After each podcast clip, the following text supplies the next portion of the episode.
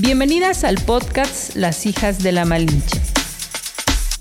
Un espacio de mujeres fregonas y valientes. Por Marisol Fernández, una producción de revista Momento.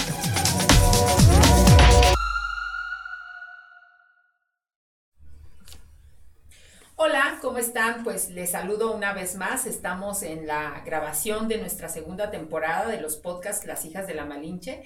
Y muchas gracias por seguir con nosotros. Y hoy es un día también importante, como lo ha sido con todas nuestras invitadas, porque hoy tenemos la, la visita de una psicóloga que tengo el gusto de conocerla. Hacíamos cuentas antes de entrar al aire. Y bueno, pues la verdad es que ya son muchos años de conocerla, de conocer su trabajo. Y ella es colaboradora de nosotros en Revista Momento, por quien no ha tenido la oportunidad de, conocer nuestra revista y leerla, pues parte de los artículos que vienen justamente del contenido es, son los artículos de nuestra invitada de hoy.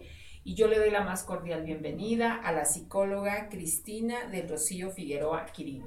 ¿Cómo estás, Cristina? Muy bien, Mari. Muchísimas gracias por la invitación. Para mí, de veras que es un honor estar aquí eh, desde que me invitaste a participar en la revista también eh, me, ha dado muchísimo gusto. Para mí es un placer escribir. Me encanta escribir. ¿eh? Sí. Sí, me encanta, me encanta. Para mí ha sido fabuloso el poder colaborar con esta fabulosa revista que la conozco desde que inició. Sí, así es, desde que inició. Sí, exactamente.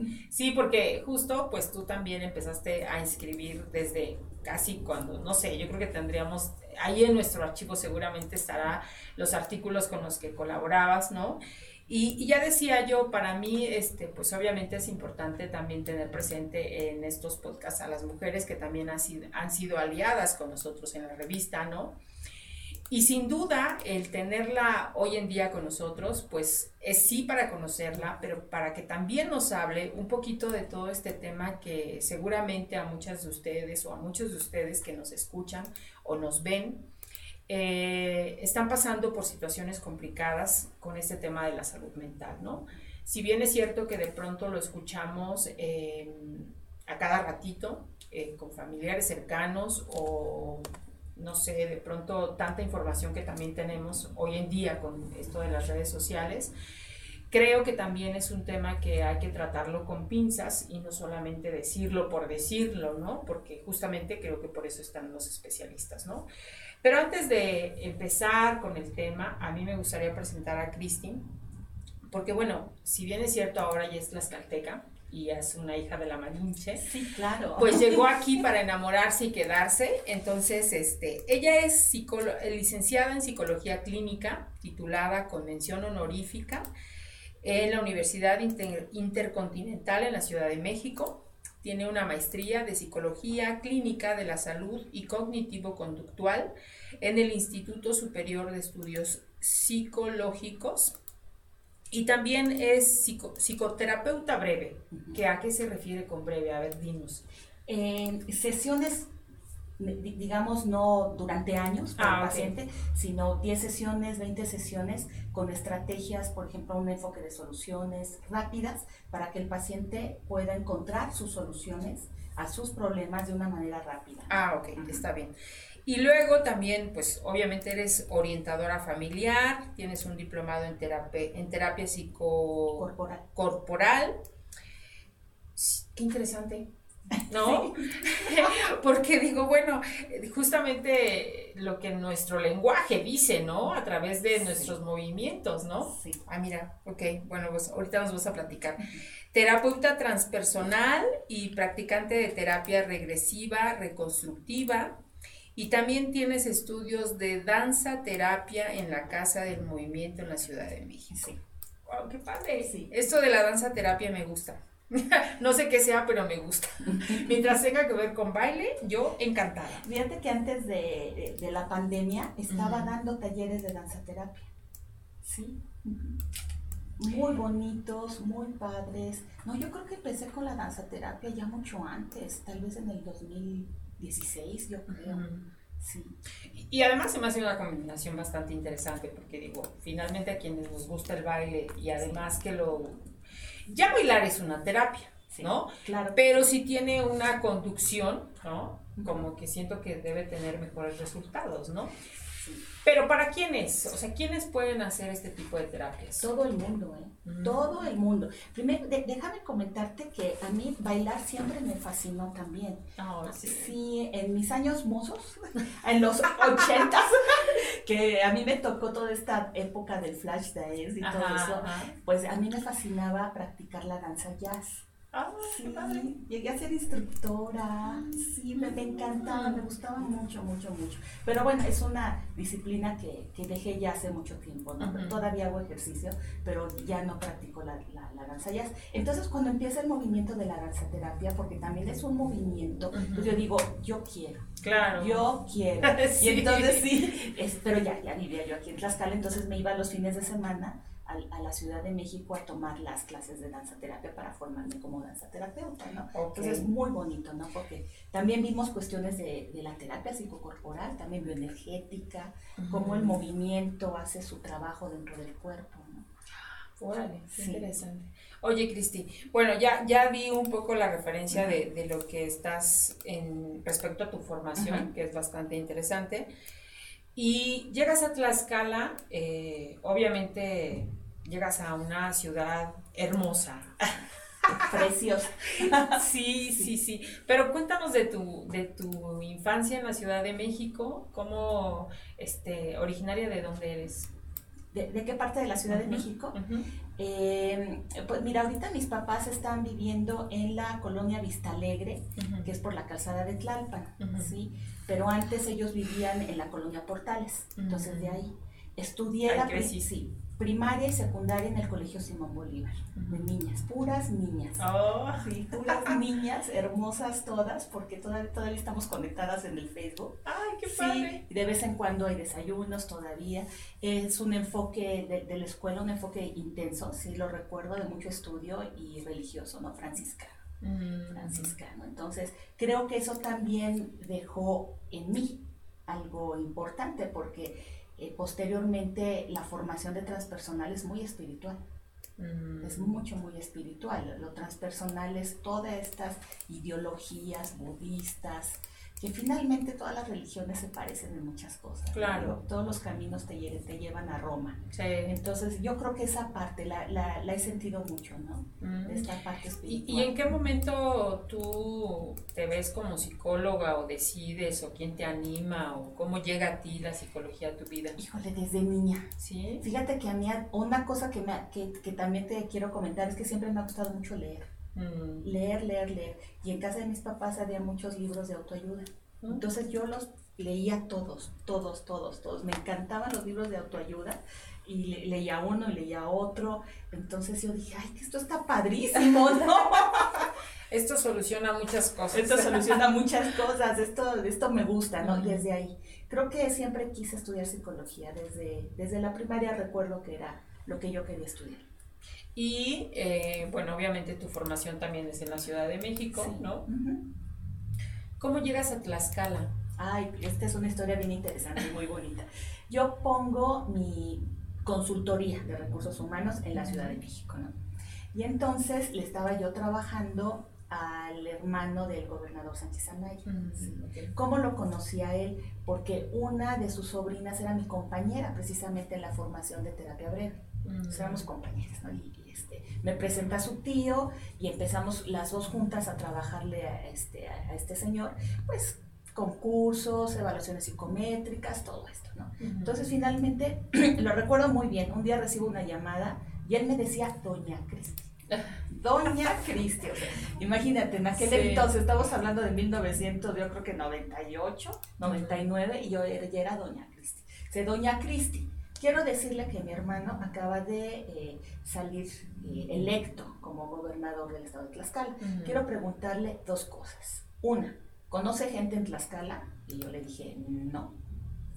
perfecto.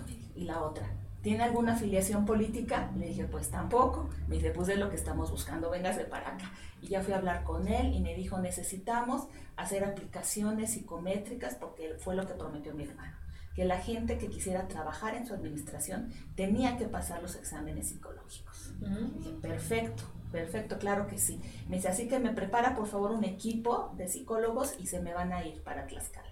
Ay, qué sí, y entonces sí formé mi equipo de, psicólogos.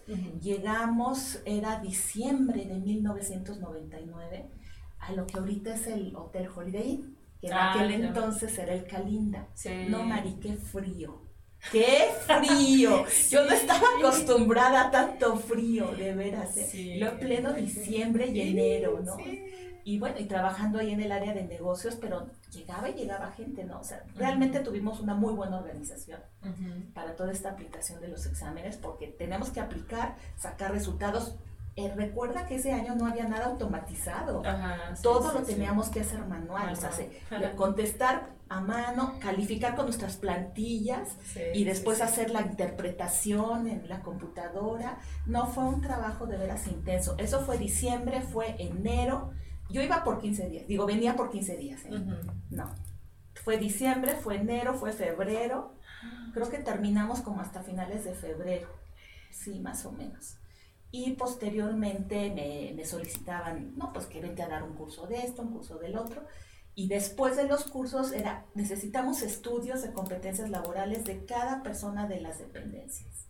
Pues va, igual con mi equipo de trabajo. Hasta que llegó un momento eh, en que el oficial mayor, que era Carlos Esquivel en aquel entonces, eh, y el, mismo gobernador, eh, también estaba la secretaria de Finanzas era Minerva Hernández, Silvio Olivares estaba en la Contraloría, me dijeron, Cristi, pues queremos que capacites gente. Entonces que tu equipo se retire, por favor, y te quedas tú. ¿Aceptas?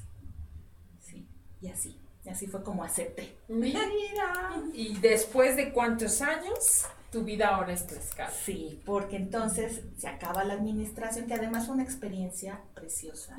Formar instructores, dejar los cursos de capacitación, en aquel entonces estaba el servicio civil de carrera, entonces fue eh, entrenar gente que además diera también cursos, dejé implementados los exámenes psicométricos, conocí gente bellísima, de veras, de veras que fue un trabajo tan bonito, tan bonito. Metíamos cursos de calidad, Sí, de orientación a la calidad. Bueno, fue muy, muy bonito. Termina la administración. Antes de que terminara, más bien empecé a abrirme a las empresas. Mm, y este, el que ahora es, es, mi esposo, en aquel entonces, pues no estábamos todavía casados, se viene a trabajar a, a, Rivera Pizaco acá y, pues ya, llegó un momento en que ya estábamos aquí, después ya nos casamos y después me embarazo. y ya. Y ya. Y entonces, él, fíjate que a mí el doctor me dijo, a ver, o casi también me dice doña Cristi, ¿verdad? O usted se queda en la Ciudad de México o se queda en Tlaxcala.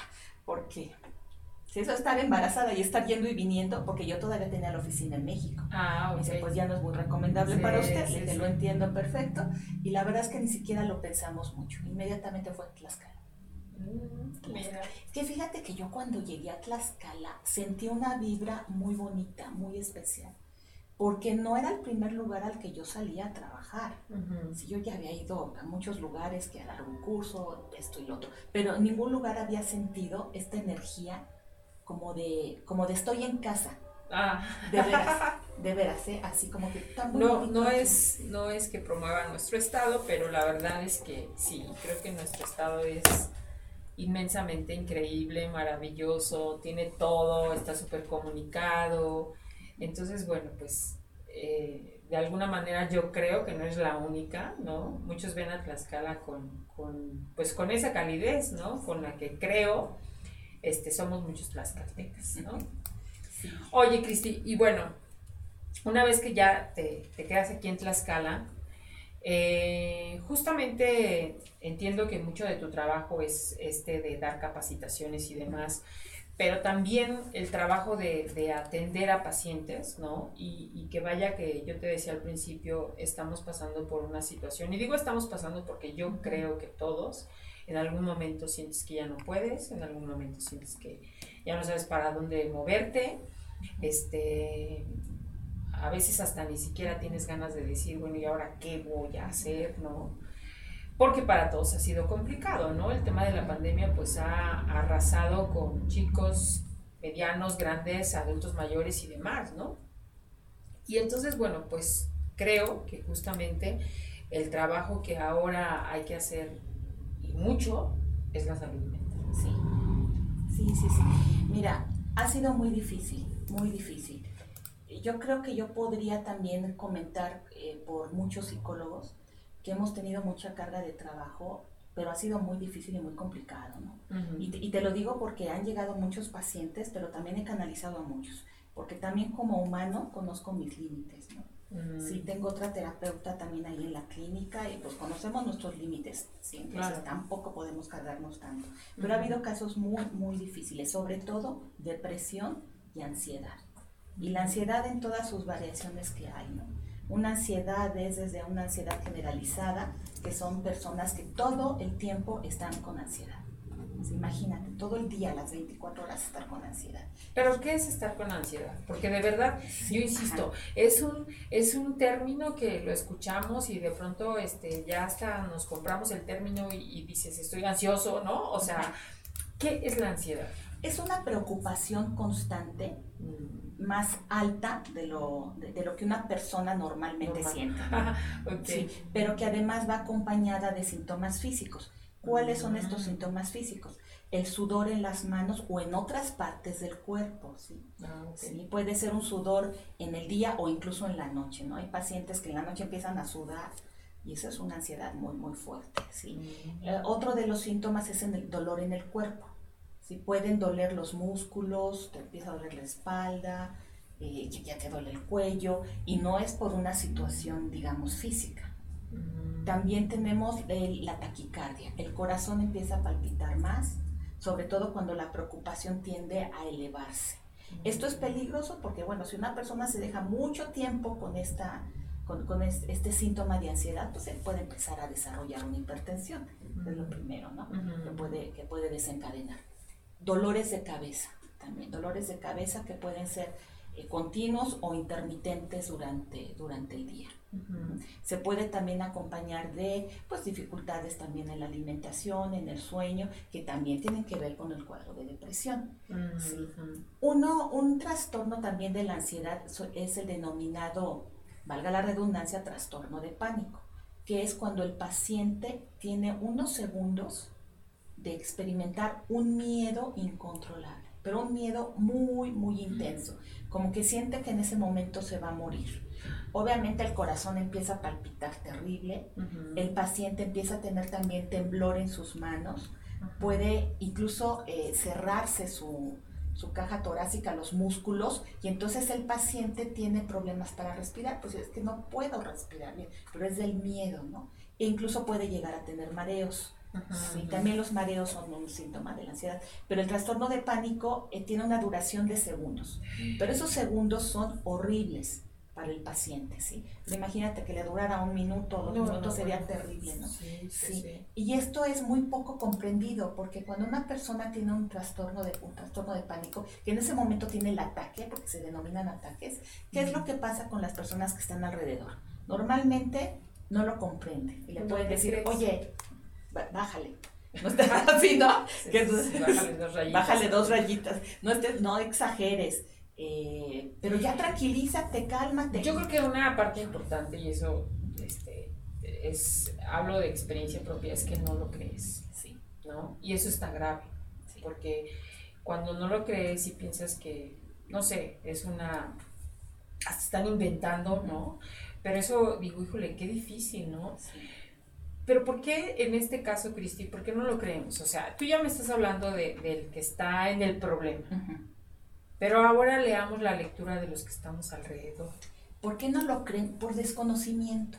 Porque no saben que es un trastorno. No hay mucha información sobre, sobre, sobre los trastornos mentales no hay mucha difusión.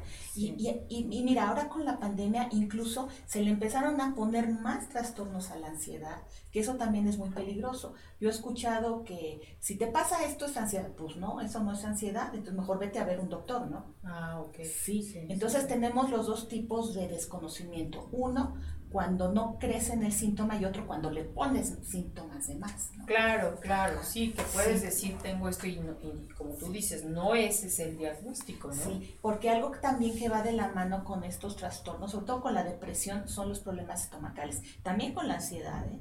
eh, en los últimos años he encontrado que hay una relación directa en el intestino y el cerebro. Entonces, problemas estomacales también. Empieza con estrés y el, el estrés continuo y muy en, una, en, una intensidad muy alta se va convirtiendo en una ansiedad. Entonces imagínate una persona tiene un dolor en el estómago, puede ser estrés, pero de repente se le va el dolorcito de lado y resulta que le están diciendo que es estrés y no, que es el apéndice, entonces qué peligroso, ¿no? Claro. Sí, sí, sí, Entonces aquí se necesita mucha información. ¿eh? eso me, bueno, digo, me preocupa en el sentido, Cristi, que justamente porque cuántos de nosotros no podemos tener cerca a una persona que justamente en este momento está padeciendo ansiedad y que por desconocimiento ¿no? o por falta de información de entrada no podamos ser empáticos con ellos, ¿no? que sería como la primera, pues nuestra primera respuesta inmediata, ¿no?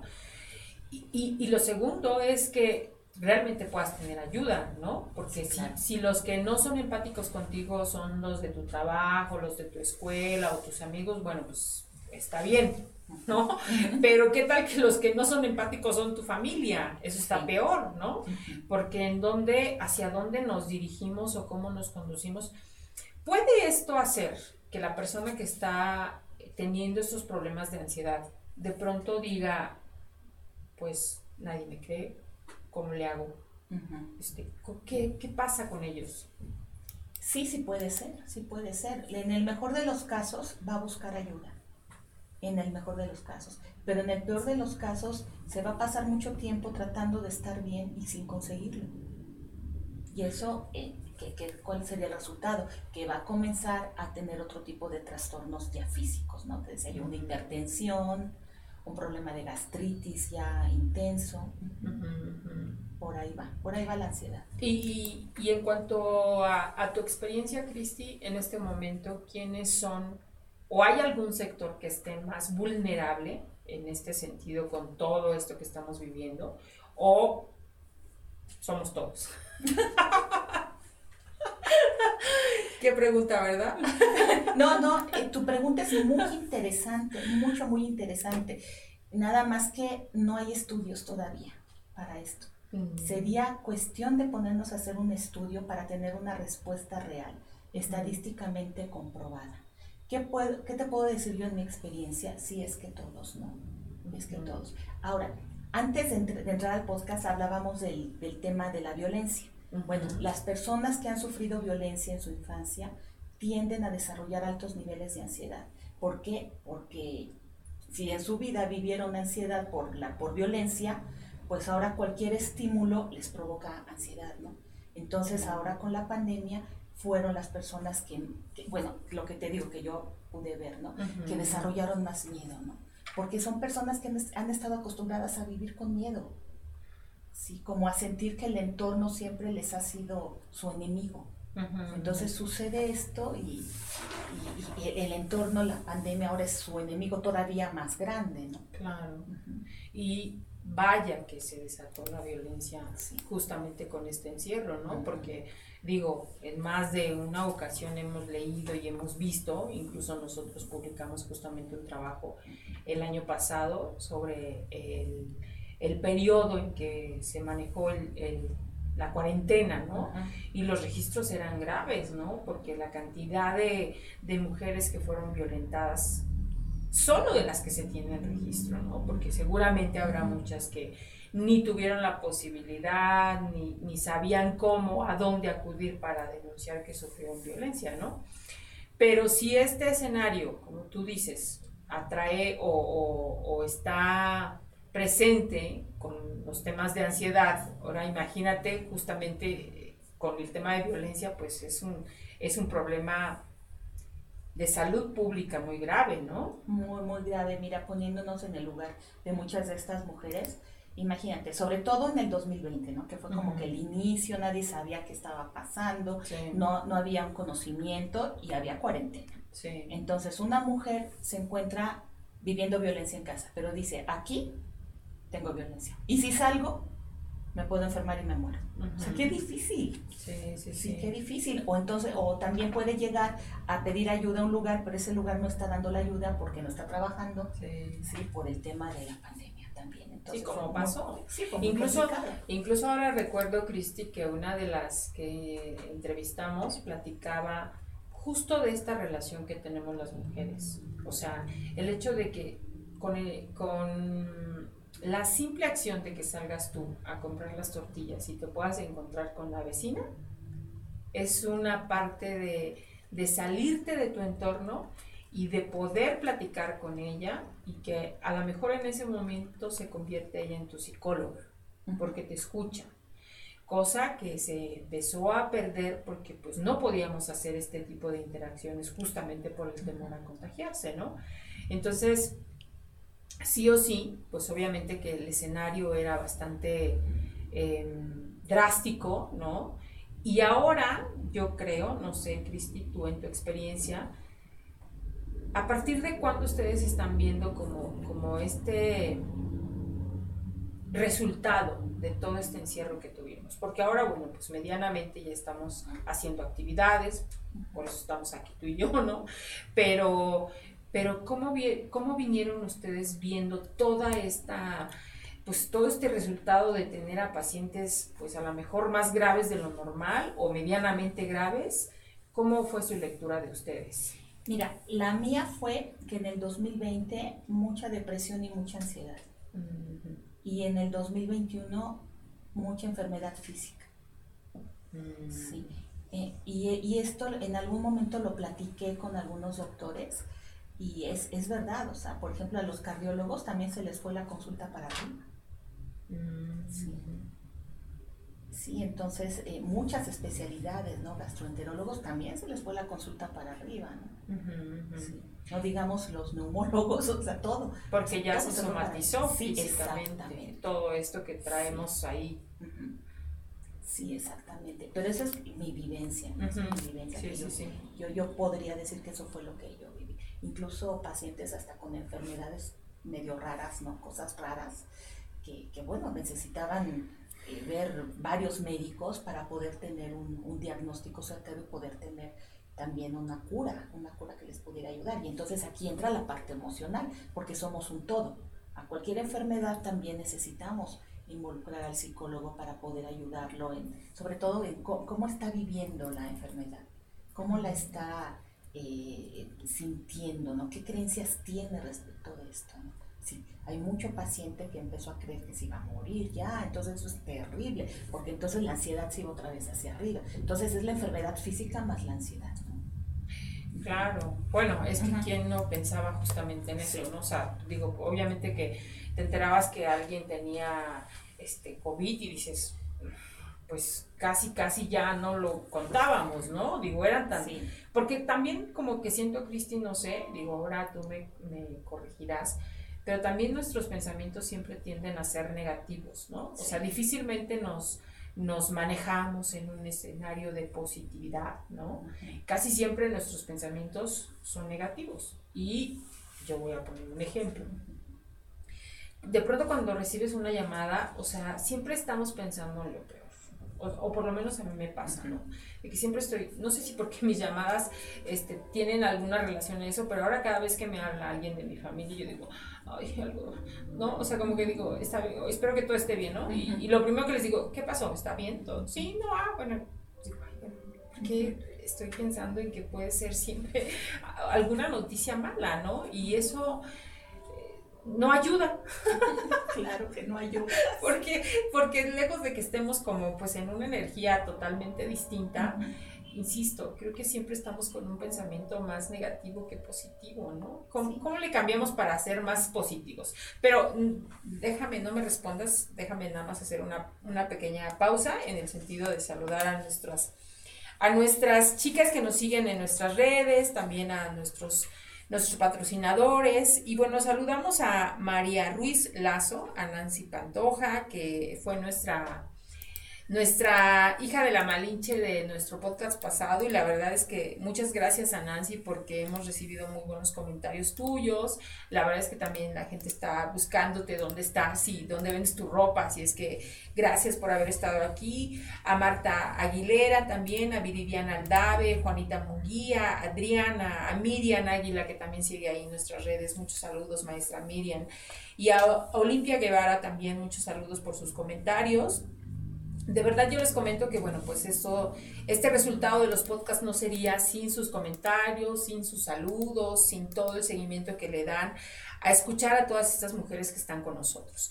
Y bueno, por otro lado, yo este, quiero comentar que también no dejen de visitar a La Suculenta, que se encuentra en calle Lira y Ortega número 70, en Tlaxcala Centro. Es una cantina familiar donde ustedes pueden pedir la bebida que quieran. Ellos ponen la botana, que es muy mexicana. El concepto es que por cada bebida que consumas puedes elegir una botana. Cada semana cambian las botanas y siempre es botanas 100% mexicanas. Además es un lugar muy amplio para ahora buscar lugares con este, abiertos. También pueden ir a desayunar, se los recomiendo mucho. Y bueno, pues otra de las marcas que está con nosotros también es Pro Age Suero Hidratante repara y aumenta la piel de forma instantánea, hidrata a profundidad, rellena y reduce las líneas de expresión al usarlo diariamente. Eh, como dice una compañera, yo ya soy pro Edge porque ya lo uso desde que me lo este, mandó nuestra amiga que ya pronto estará con nosotros para que la conozcan porque es una chica de Tlaxcala y eso me da muchísimo gusto que esté haciendo justo este tipo de productos que son para nosotras las mujeres. Búsquenlo por favor, sigan sus redes en arroba proedge-skincare donde puedes encontrar sus puntos de venta y próximamente tendremos aquí con nosotros para si alguien quiere, pues se los podamos hacer llegar. Em, ya lo decía Cristín, ¿cómo le hacemos para que podamos cambiar un poco a la parte, de la parte negativa a la positiva? ¿Qué hacemos? Primero, hacerlo consciente. Hacerlo consciente. A ver, otra vez. Empiezas a tener el pensamiento negativo. Ok. Y en ese momento haces un, un alto y dices, estoy pensando negativamente, ya lo hiciste consciente. Ya estoy teniendo un pensamiento negativo en este momento y lo dejo ir. ¿Sabes, ¿Sabes qué hago ahora que lo dices? Sí es cierto. Yo en algún momento lo escuché y, y sí justamente digo, o sea, tengo muchos pensamientos negativos, pero ¿sabes qué hago cuando ah, estoy justamente empezando? Digo cancelado, cancelado, cancelado, cancelado. O sea, eh, para mí es esa palabra que ya tengo como presente para decir, este, no forma parte de mí y, y, ahorita que lo dices creo que es una forma, como tú dices, de estar consciente, ¿no? De que estás pensando de forma negativa y que en ese momento digas, bueno, bye. no forma parte de mí. Qué bueno que me lo recuerdas, porque sí lo hago a veces. Entonces es dejarlo ir. Y para dejar ir un pensamiento negativo, un pensamiento catastrófico, porque ya es todavía más intenso, ¿no? En negatividad, existe la técnica mindfulness es meditación. Ah, y es una técnica que además proviene de la teoría cognitivo-conductual. Es bien interesante, porque yo comencé aprendiéndola en mi formación como terapeuta transpersonal, en, la, en la parte espiritual, pero ya cuando me metí más a fondo, pues no, viene de lo, de lo cognitivo-conductual, porque son técnicas para identificar, es un entrenamiento mental además, porque al principio es difícil. Nuestra mente está creando pensamientos y se va aquí, se va allá. Y piensas en el gas, piensas en la basura. Sí. Piensas... Sí.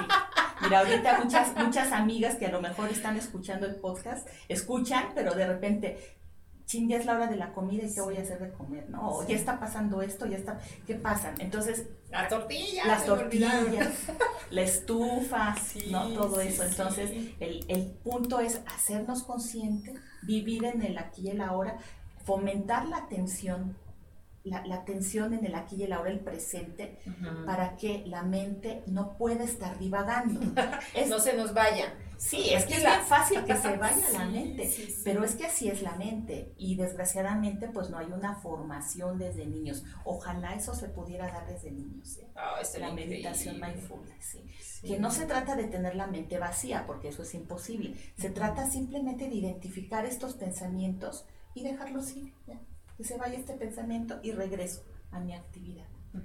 ¿Y eso esa meditación se puede lograr así tan inmediata? O no, No, no, no, no, no. Oh, no, no, no me refiero a inmediata, ya sé que requerimos de un entrenamiento. Me refiero a que en ese momento, digo, cuando ya alcanzaste el, el, que podamos meditar, ¿se puede hacer en el momento que estés con estos pensamientos negativos? Cuando comienzas a practicarla, a lo mejor sí puedes con algunos, pero no con todos. Ah, ok. Sí. Y, em, ¿cuál es tu lectura, Cristi? ¿Qué, es lo más grave que estamos viviendo con tus pacientes? No te estoy hablando que me des nombres ni nada, pero, pero ¿cuál es la situación que, en la que estamos viviendo con esa población que tú tienes ¿no? y que estás atendiendo? ¿Cuál sería tu, tu lectura de gravedad en, en, en, salud mental? Pues mira, en los últimos meses he notado temas en adolescentes con, con las habilidades sociales disminuidas Sí, es algo que he podido observar. Mira, la adolescencia es una etapa donde, bueno, los chicos, las chicas están interactuando, se está desarrollando esta sociabilidad, los amigos, los iguales. Entonces se interrumpió, se interrumpió con la pandemia. Los años. Sí, y entonces ahorita lo que vemos son, eh, he tenido casos, ya tengo varios de, de chicos y de chicas adolescentes que ya tienen miedo de regresar a la escuela que ya tienen miedo de salir, ¿no? porque precisamente esta etapa del desarrollo quedó como bloqueada. Estas habilidades ya iban creciendo y se perdieron. Este es un, es un, tema bien importante. ¿no? Claro, porque efectivamente, digo, si bien es cierto, nosotros por la inercia o por lo que tú gustes y mandes, ya estamos no hechos, pero de alguna manera muchos concluidos en el sentido de que pues ya terminaste tu carrera, tienes un trabajo, ¿no?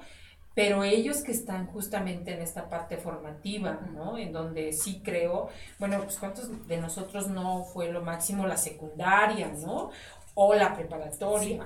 Y a muchos de ellos les tocó no terminar la secundaria, este, y yo, yo recuerdo a mi hija que decía, mamá, no me despedí de mis maestros, o sea, ya no pude verlos, porque además para colmo ni siquiera este, graduación virtual hubo, sino ya nada más de tal día pueden venir por su certificado y tal, tal. ¿No? Y además era uno cada hora, ¿no? Ni siquiera con la probabilidad de que vieras a Sí, sí, de que te los toparas, ¿no? De que por lo menos les dijeras adiós, sino sí creo que sin duda ha sido una situación muy complicada justo en los adolescentes.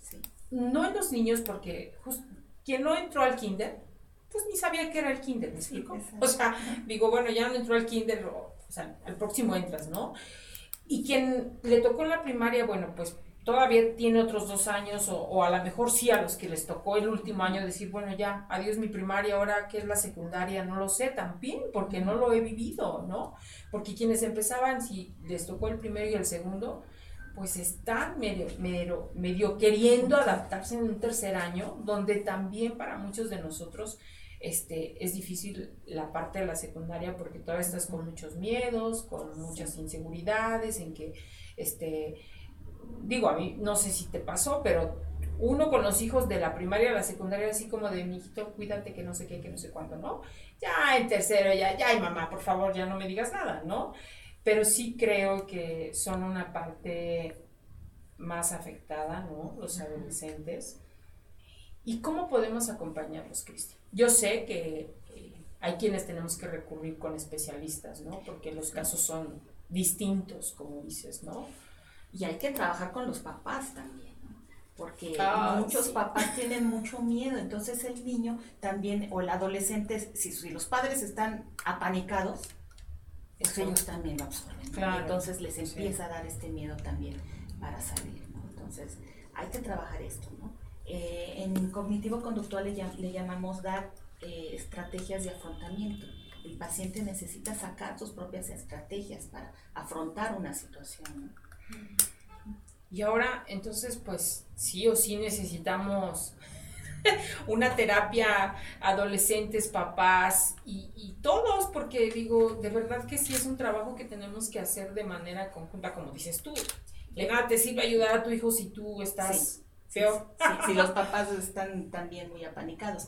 Fíjate que en el 2020, cuando yo empecé a ver todo esto, sacamos en, en la consultoría el curso de Se llama el estrés, su diagnóstico y su manejo. Lo sacamos en línea precisamente para apoyar a tanta gente, para apoyar a los mismos pacientes, para que también hicieran su propio trabajo en casa, ¿no? Que lo pudieran como eh, entre todos poder también verlo, ¿no?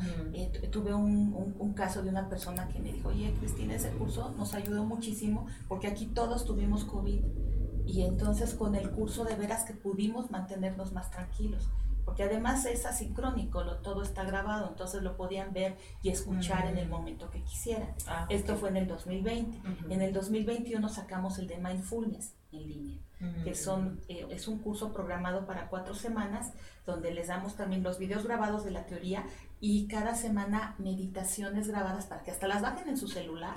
Y estas las tienes que escuchar la primera semana, esta es la segunda semana, esta es la tercera semana y esta es la cuarta semana. ¿sí? Y también me ha ayudado mucho con los pacientes porque yo también les mando, a ver, ya viste tu terapia, ahora esta, de aquí a la siguiente sesión, escúchate esta meditación. Y he tenido muy buenos resultados. ¿eh? Ah, sí, la gente le ha, ayudado muchísimo para empezar a entrenar su mente. Pues los, hemos tenido que también nosotros de una manera creativa sacar estas estrategias para poder seguir ayudando. Claro, claro, porque pues de alguna manera si, si no había esta posibilidad de tener una consulta en directo, ¿no? Porque el temor era generalizado, ¿no? Y además, bueno, también las restricciones de las que se hablaban, ¿no? Sí, claro. Digo, era muy distinto la situación que estábamos viviendo hace dos años a, a la que vivimos ahorita, ¿no? Y de pronto, Cristi, eh, sí hay una, como tú dices, un desconocimiento, que también eso es importante, ¿no? El no estar informado, el pensar que esto es parte de nuestra invención o de nuestra, de estarnos haciendo, ¿no? Sí. Pero también cómo informarnos, Cristi, porque tenemos tanta información, y más a hoy con tener un móvil en la mano, pero a veces no es la información que realmente necesitamos para poder ayudarnos, ¿no? ¿Qué nos puede ayudar? Eh, yo sé que pues e, esto justamente es parte de informar a la gente, ¿no? De saber que, que seamos empáticos con la gente que menciona, ¿no? Porque también yo creo que el desenlace final o más drástico es justamente cuando una persona toma la decisión de quitarse la vida, ¿no? Y, dicho sea de paso, Tlaxcala es un estado que tiene focos rojos muy grandes en el tema del suicidio, ¿no? Entonces, yo creo que, insisto, seamos empáticos, escuchemos que esto pueda también servir para cuidar la salud mental de nosotros, los que nos rodean, los que están cerca de nosotros, para poder de entrada no, no hacer malos comentarios, ¿no? Eh, a veces nosotros como mexicanos también tenemos este pues, este sarcasmo de, siempre malinterpretar eh, muchas cosas, ¿no? Y, a veces no van bien ese tipo de comentarios cuando también lo hace la gente. Y no podemos saber qué puede estar pasando en ese momento la persona que está viviendo este tipo de, de problemas mentales, ¿no? Que como tú dices, pues se vuelven en, problemas físicos, ¿no? Y ahí pues ya es una intervención no solamente tuya, sino también del médico. Claro, totalmente, tiene que ser esto un, equipo interdisciplinario. Bueno, de suicidio ya estamos hablando de depresión, depresión. Mm. y también es un tema bien interesante y como hay un factor genético en la depresión exógena, entonces... Pero la ansiedad te lleva a la depresión. Son dos cuadros diferentes, pero pueden, pueden existir en una persona los dos, ¿eh? ah, depresión y ansiedad, sí, claro. Entonces hay que evaluar depresión y hay que evaluar ansiedad, sí. Y la depresión a veces son las familias, ¿no? Es una familia depresiva. Eh, yo he escuchado también en, en, consultas de que, bueno, pues éramos todos depresivos y para mí eso era la vida. No me había dado cuenta que estaba enferma. ¿Cómo, ¿Cómo identificar o sea, ¿cómo vas identificando justamente todos estos, estos cuadros que de pronto se nos presentan? Sí, la depresión es una sensación de desesperanza. Sí, se caracteriza por una tristeza constante, también en diferentes grados, porque la depresión también tiene diferentes grados, desde una depresión leve hasta lo que sería la depresión mayor. Severa. sí, que ya es muy, muy severa. Eh, la persona también tiene trastorno de sueño, o duerme muy poco o duerme mucho, Si se pasa el día dormida y entonces empieza ya no a ser funcional, porque ya no tiene tampoco la energía, si es un estudiante de estudiar, si es una persona adulta ya no tiene la energía para cumplir con sus actividades. También está relacionado con problemas gastrointestinales, pero sobre todo estos sentimientos de desesperanza, llanto frecuente, tristeza, eh, fatiga, baja energía todo el tiempo, en diferentes grados. Hay un tipo de depresión que no es tan, tan grave, todos estos síntomas no están tan graves, sino que están a un nivel menor, pero son constantes. Entonces la persona vive en depresión y no se ha dado cuenta, se llama distimia. O sea, tiene todos estos síntomas y sí es funcional, realiza sus actividades, pero siempre anda con la fatiga, con la desesperanza, con el pesimismo. Ahora, claro que todos queremos o, necesitamos algo para sentirnos mejor, ¿no? O sea, algo nos tiene que hacer, sentirnos mejor, ¿no? Pero ¿cómo, cómo podemos nosotros saber? ¿Qué es lo primero que, que nos, nosotros necesitamos sentirnos mejor? Yo insisto, como manera de de, consulta vía podcast, ¿no? No necesariamente, digo, yo sé que es importante tener una consulta, pero justamente cómo podemos empezar desde nuestras casas para sí identificarlo y empezar a trabajar y empezar a ver en qué parte de nuestra salud mental nos encontramos, ¿no? Mira, yo diría que se preguntaran si ven el futuro optimista o pesimista. ¿Sí? para el tema de la depresión, porque como estamos hablando de desesperanza, ¿sí? Eh, el paciente se siente sin, sin esperanza en el futuro. ¿sí? Entonces, como para qué le echo ganas, ¿no? Si, el futuro es negro, si no voy a lograr nada, si se sienten así, empiecen por consultar a un especialista. Ese es en el caso de la depresión. Y en el caso de la ansiedad, pues verifíquense todos los síntomas que ya mencioné, ¿no? Si están teniendo un sudor excesivo, si les palpita constantemente el corazón, si, si hace unos momentos que hablé del ataque de pánico les ha pasado uno, es el momento de buscar ayuda. Si tienen algún tema también, ¿sí? con, el, con el sueño, con el estómago, dolores musculares frecuentes y miedo. Y un miedo que pueden identificar que pues ya se les está saliendo de control, ¿no? Miedo constante. Digamos que la primera, la primera cita que podríamos tener sería con un psicólogo. Sí, y sí. Eh, y él puede canalizar. Sí, ah, yo muchos, muchos casos los, eh, los, los, trabajo en conjunto con psiquiatría. Mm, porque tiene que ser un, equipo conjunto. No todos, pero algunos sí. Pero algunos pero algunos quieren, ¿no? Ajá. Eh, durante el, el 2020 había gente que hablaba por teléfono. Le preguntaba yo los síntomas y yo le decía, ¿sabe qué? No le voy a dar cita, váyase con psiquiatría. Le, daba yo algunos datos, escoja con quién quiere ir o directamente la canalizaba, porque ya no tenía caso que yo la viera, ya estaba dándome cuenta que necesitaba ayuda psiquiátrica. después de que vaya con el psiquiatra o con la psiquiatra, a la semana, semana y media, entonces ya viene conmigo. Okay. Para ya seguir complementando el tratamiento. tiene que, ser un tratamiento conjunto. Sí. Cristi, qué barbaridad.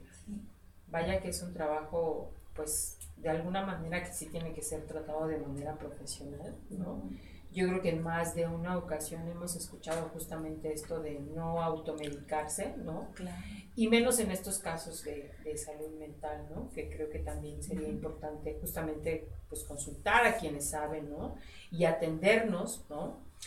Independientemente de las experiencias que tú has tenido con, con todo este trabajo de la salud mental en estos últimos dos años, ¿Hay algún caso que tú nos quieras compartir? No, no de, como tal quién es y dónde está, pero me refiero a hacia dónde puede ir la gravedad de nuestra salud mental.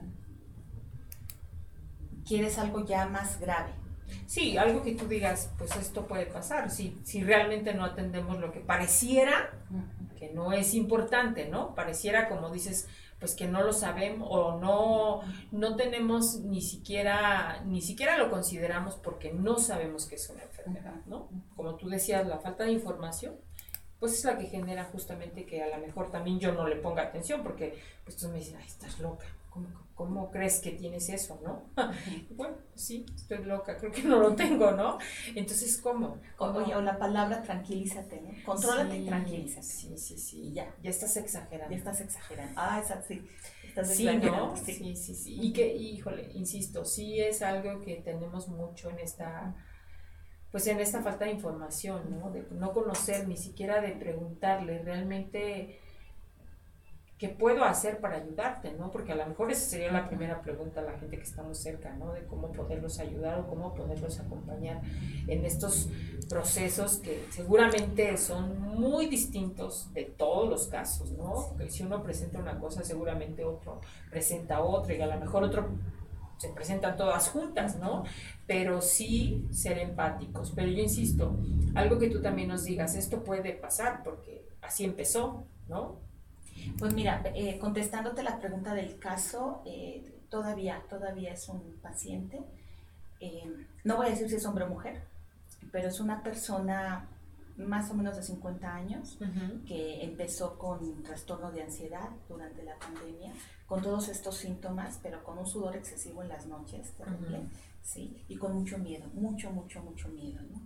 Eh, ya cuando logró estabilizarse, eh, tuvo una pérdida de fallecimiento por COVID, entonces, de una persona cercana. Entonces ya estaba como bien y bien, entonces está esta recaída. Aquí tenemos igual que atenderlo, pero la estrategia cambia, porque entonces ahora se trata de un duelo, ¿no?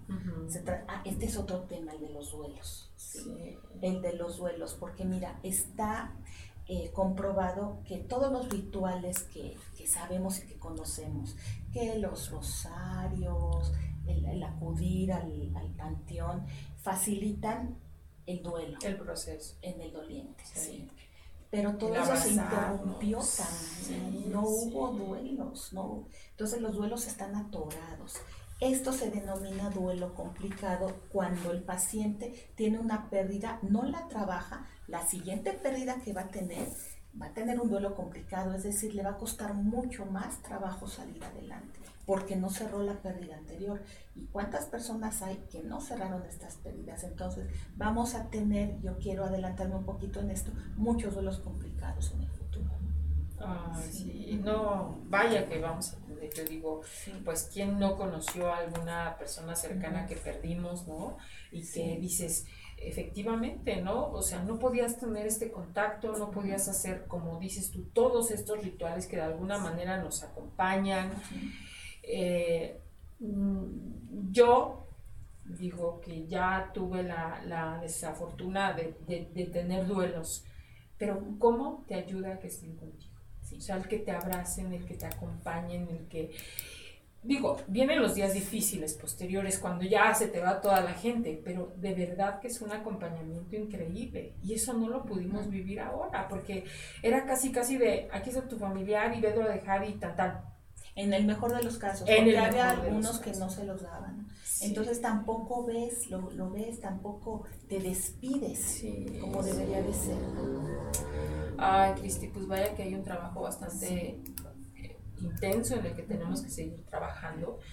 Y pues en este trabajo, más allá de que, insisto, siempre es buscar el trabajo profesional, pues por lo menos nosotros como, como como acompañantes de esta vida, pues no compliquemos la vida con quien está pasando esta situación, ¿no? Porque a veces no logramos entender ni dimensionamos lo que la otra persona está viviendo. Y esto, y esto lo digo en muchos sentidos, ¿no? Pero ya si nos metemos más de verdad a esta parte de ponernos un poquito a pensar que la vida no ha sido fácil para nadie, ¿no? Y máxime para quienes han perdido no solo un familiar, sino a veces hasta dos, a veces hasta tres en una misma familia, que también ha sido pues de los escenarios más drásticos que nos ha tocado vivir y comprobar, ¿no? Porque también los conocemos, ¿no? Así que bueno, pues sin duda pues un gran trabajo el que el que haces como psicóloga, ¿no? Platícanos dónde estás, este, cómo te pueden encontrar, eh, qué viene ahora en este año que estamos empezando, cuáles son tus proyectos, Cristina. Ok, mis proyectos, voy a empezar por esa parte. ok, ok. Bueno, todavía nos falta hacer unas últimas preguntas, pero, pero adelántanos de dónde estás. Sí, bueno, continuar con los cursos en línea, sí, porque la verdad es que es una maravilla que, que, la persona pueda tener sus técnicas y sus estrategias de autoayuda en casa y en el momento en que las necesite. También te decía que para las empresas hemos estado ya también promoviendo los cursos, impartiéndolos ya. Algo que yo creía que era imposible trabajar en línea era el trabajo en equipo. Pero sí se puede, tenemos varios cursos en línea, entonces hay que continuar con esto, ¿sí? y, y, el otro eh, proyecto es que este año quiero sacar mi primer libro. Ah, qué padre. Sí, te digo que a mí escribir es algo que me fascina, me gusta mucho. Mm, y seguramente ya tienes mucha información para este libro, ¿no? Sí, sí, sí. Y miren, me estaba poniendo el otro día a ver todos los artículos que tengo escritos. Tengo casi 100 desde que, sí, desde que empecé a escribir, que fue hace 15 años. Uy, no, entonces, no pues ya tienes para escribir. Sí, tengo muchos, entonces digo, para mí es, es una actividad muy bonita, yo me siento en la computadora y solito sale todo, ¿no? Claro. Sí, entonces ese es mi proyecto más, más importante. Y lo tengo desde hace varios años, ¿eh? O sea, no ah. es, no es ya desde ahorita. Mi primer fan en esto es mi esposo. Siempre está con que ya tu libro, ya, este, desde cuando me ha dicho que tu libro, y yo, sí, sí, sí, pero me llené de tantos pacientes que de veras dije, bueno, a ver, tampoco soy, tampoco soy superwoman, no, así, mm, pero entonces sí lo quiero aterrizar eso este año. Ah, qué bueno. sí. Ojalá que sí, sí. Ojalá ya nos estarás platicando sí. de, de, qué va el libro, cómo se va a llamar, tu presentación, etcétera, etcétera. ¿Y cómo te pueden localizar? Ok, voy a dar mi celular, que es el 246 46 91 878. Si las consultas son en línea o presenciales, como guste. Ah, ok. Si lo repito, 246 46 91 878. ¿A partir de cuándo tú regresaste con las consultas presenciales, Cristina? ¿A partir de cuándo? Hoy, como a mediados del año pasado. Ah, sí. Sí. Bueno, muy bien. Ok, y eh, están en, en, redes, ¿estás como Cristi? Tengo, tengo dos perfiles, Cristina Figueroa y psicóloga Cristina Figueroa. Ah, ok. Sí, más aparte tenemos el perfil de Psicología Clínica Integral, de Talento Transpersonal, dos páginas web, la página de psicología clínica integral.mx y transpersonal.mx. Nos encontramos en la colonia industrial Buenos Aires Chautempa, en la calle Ingeniero Fidel Camacho, número 2. Muy bien, pues ahí está Cristi para cualquier ayuda que requeramos, porque creo que todos necesitamos ayuda. Ya dio dónde pueden localizarla, pero Cristi no se puede ir sin antes responder algunas de las preguntas que tenemos en nuestras cartas, que las voy a mover porque ya las había leído Sí, sí, sí. Vamos a decirle que así no se vale, porque tienen que ser surprise. Entonces, a ver, Cristi. Bueno, es que estaba checando el tamaño de la letra y ya me di cuenta que sí, necesito mis lentes. A ver, tú, la que tú quieras. A ver, pásame la pregunta y la leo. Dice, ¿qué te frustra de tu vida social, Cristi? Que, que necesitaría ser más intensa. que necesitas tener más vida social. Sí, eso. Bueno, pues hay que trabajar en eso, Cristi. Eso forma parte de, tus terapias. Sí, Esas tendrían que ser tus terapias, Cristi. Ah, también siempre estamos en terapia. bueno, a ver, Cristi, otra. A ver, una rosita. Ok. Dice, ¿qué te hacía feliz en tu infancia? Bailar, reír, jugar. Sí, bailar, reír, jugar, sí. ¿Eras de, la de las que participabas en los bailables y todo eso? Sí. ¿Sí? ¿Cuántos hermanos tienes, Cristi? Uno. ¿Uno? Tengo un hermano que es un año mayor que yo. Sí, yo tuve una hermana sí, pero bueno, ya falleció, que era más chica que yo. Ok, o sea, somos dos. Eh, fuiste de familias pequeñas. Sí. ¿No? Ok, muy bien, Cristi. Otra carta, por favor. Ahora una mañana. A ver, vamos a ver. Dice, ¿qué es lo que más te gustaría cambiar del mundo? ¿Qué pregunta? no es imposible, pero yo creo que sí, se puede. Sí, hay muchas cosas, ¿verdad? Yo creo que la desigualdad en todos los ámbitos. Muy utópico, ¿verdad? Pues yo creo que es algo que siempre nos lastima, ¿no? Cuando vemos justamente estas desigualdades, ¿no? El que algunos tengan la posibilidad y otros no, ¿no? De estar en donde sea. En donde sea, siempre es complicado, ¿no? De que alguien sí y alguien no pueda, ¿no? Entonces, muy bien, Cristi. A ver, pásanos otra, otra carta más. Todavía tenemos tiempo. Creo que sí. Ahí está. Ok. Bueno, dice. Eso es para que tú te presumas. Dice, ¿qué es lo que más te gusta de ti? Ay, mi, humor. Sí. es que mira, a lo mejor ahorita que me escucharon todos, ay, no, ha de ser una persona muy seria, ¿no? Pero no tengo nada de seria. ¿No? No tengo nada de seria ya en la, vida familiar, en la, en la vida este, social. Soy de reír mucho, de hacer muchas bromas y mi esposo dice, es que cómo se te ocurre tanta cosa y se ataca de la risa, ¿no? Entonces, sí, es mi humor. Mm. Mira, pues fíjate que yo tampoco conocía mucho eso de ti, porque he conocido, te he conocido más como instructora, ¿no? En algún momento tuve la oportunidad de tomar un diplomado contigo. Y sí, o sea, creo que te recuerdo más seria que, sí, sonriendo. Sí, lo sé, lo sé, pero mi, mi, trabajo es así y me encanta, ¿no? Yo adoro la psicología, ¿no? Sí, adoro la psicología, pero pero sí soy muy, soy muy simplona. ah, bueno, ok. Una más, Cristina. Ok, y ya más. Otra rosita. Ok. Dice, vamos. Oh, ¿Qué momentos de tu niñez te marcaron? ¿Qué momentos de mi niñez me marcaron? Las salidas con mis papás y mis hermanos cuando salíamos.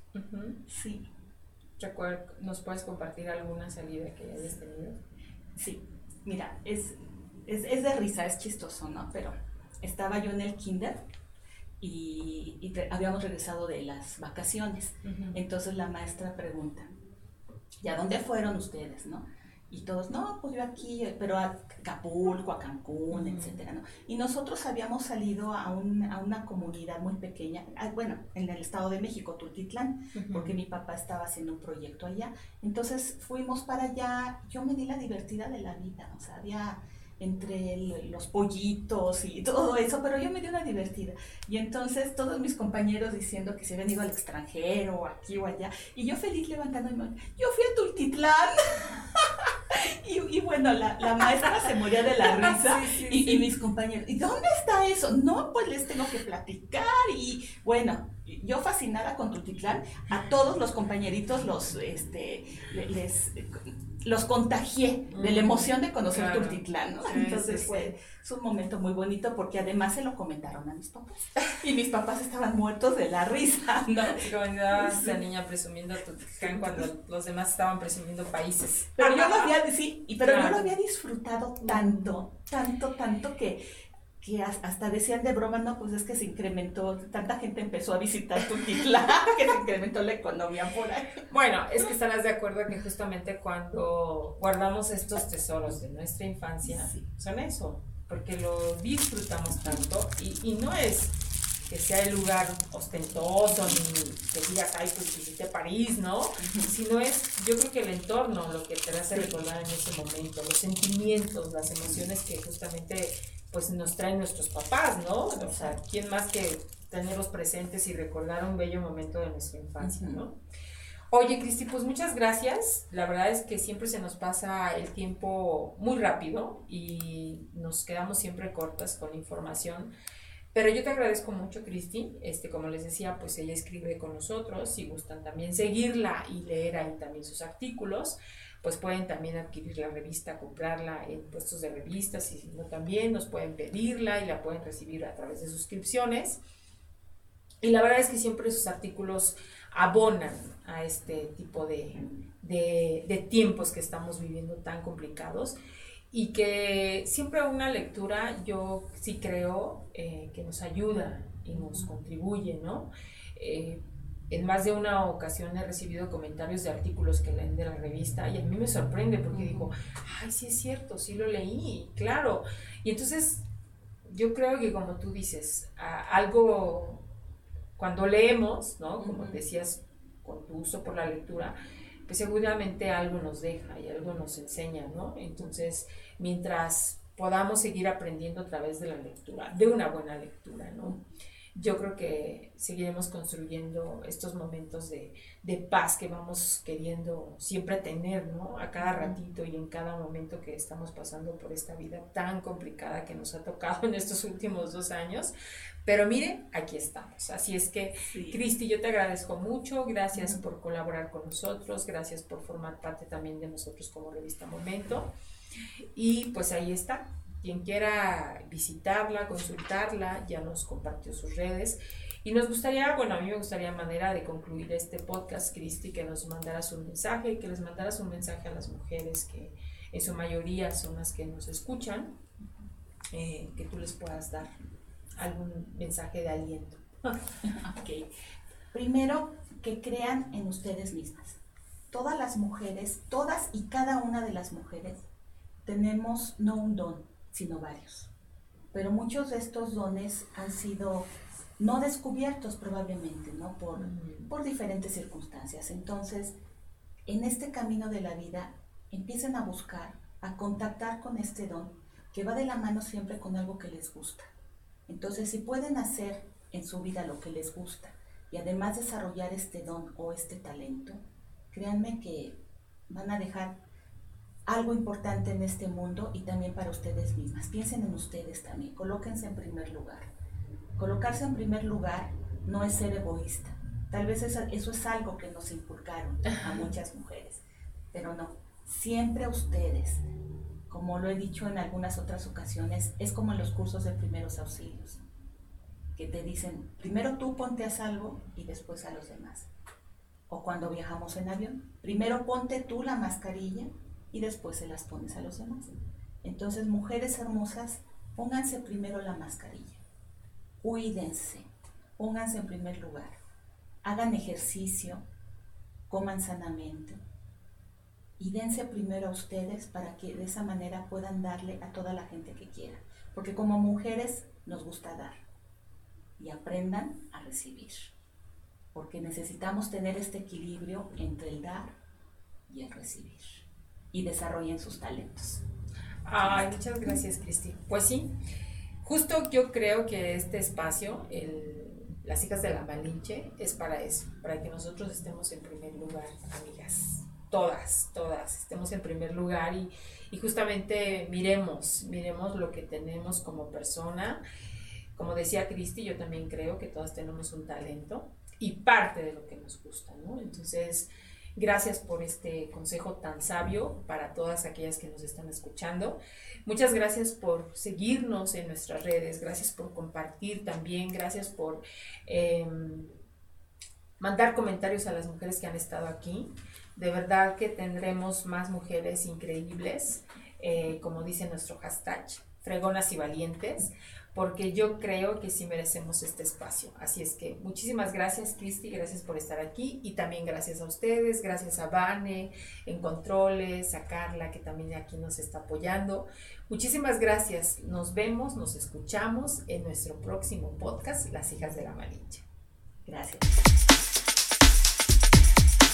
Bienvenidas al podcast Las hijas de la Malinche. Un espacio de mujeres fregonas y valientes por Marisol Fernández, una producción de revista Momento.